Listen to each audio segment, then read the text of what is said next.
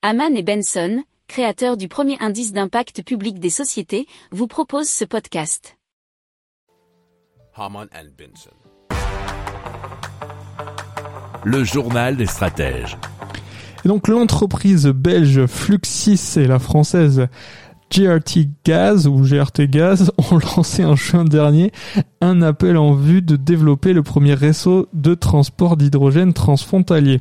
Or, 17 entreprises ont manifesté leur intérêt pour accorder leur site de production ou de consommation à ce réseau franco-belge. Une étude de faisabilité va à présent être lancée.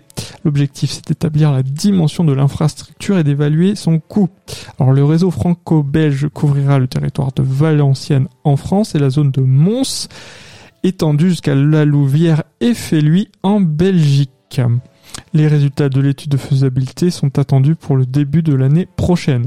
Quant à la construction proprement dite du réseau, aucune date n'a encore été fixée, nous dit la RTBF.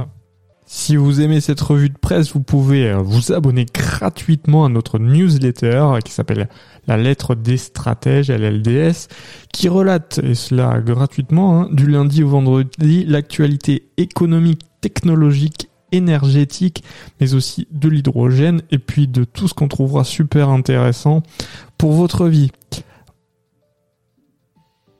Pour approfondir ces sujets, abonnez-vous à la newsletter de Haman et Benson et écoutez nos autres podcasts que vous retrouverez dans les notes de l'émission ou sur notre site internet.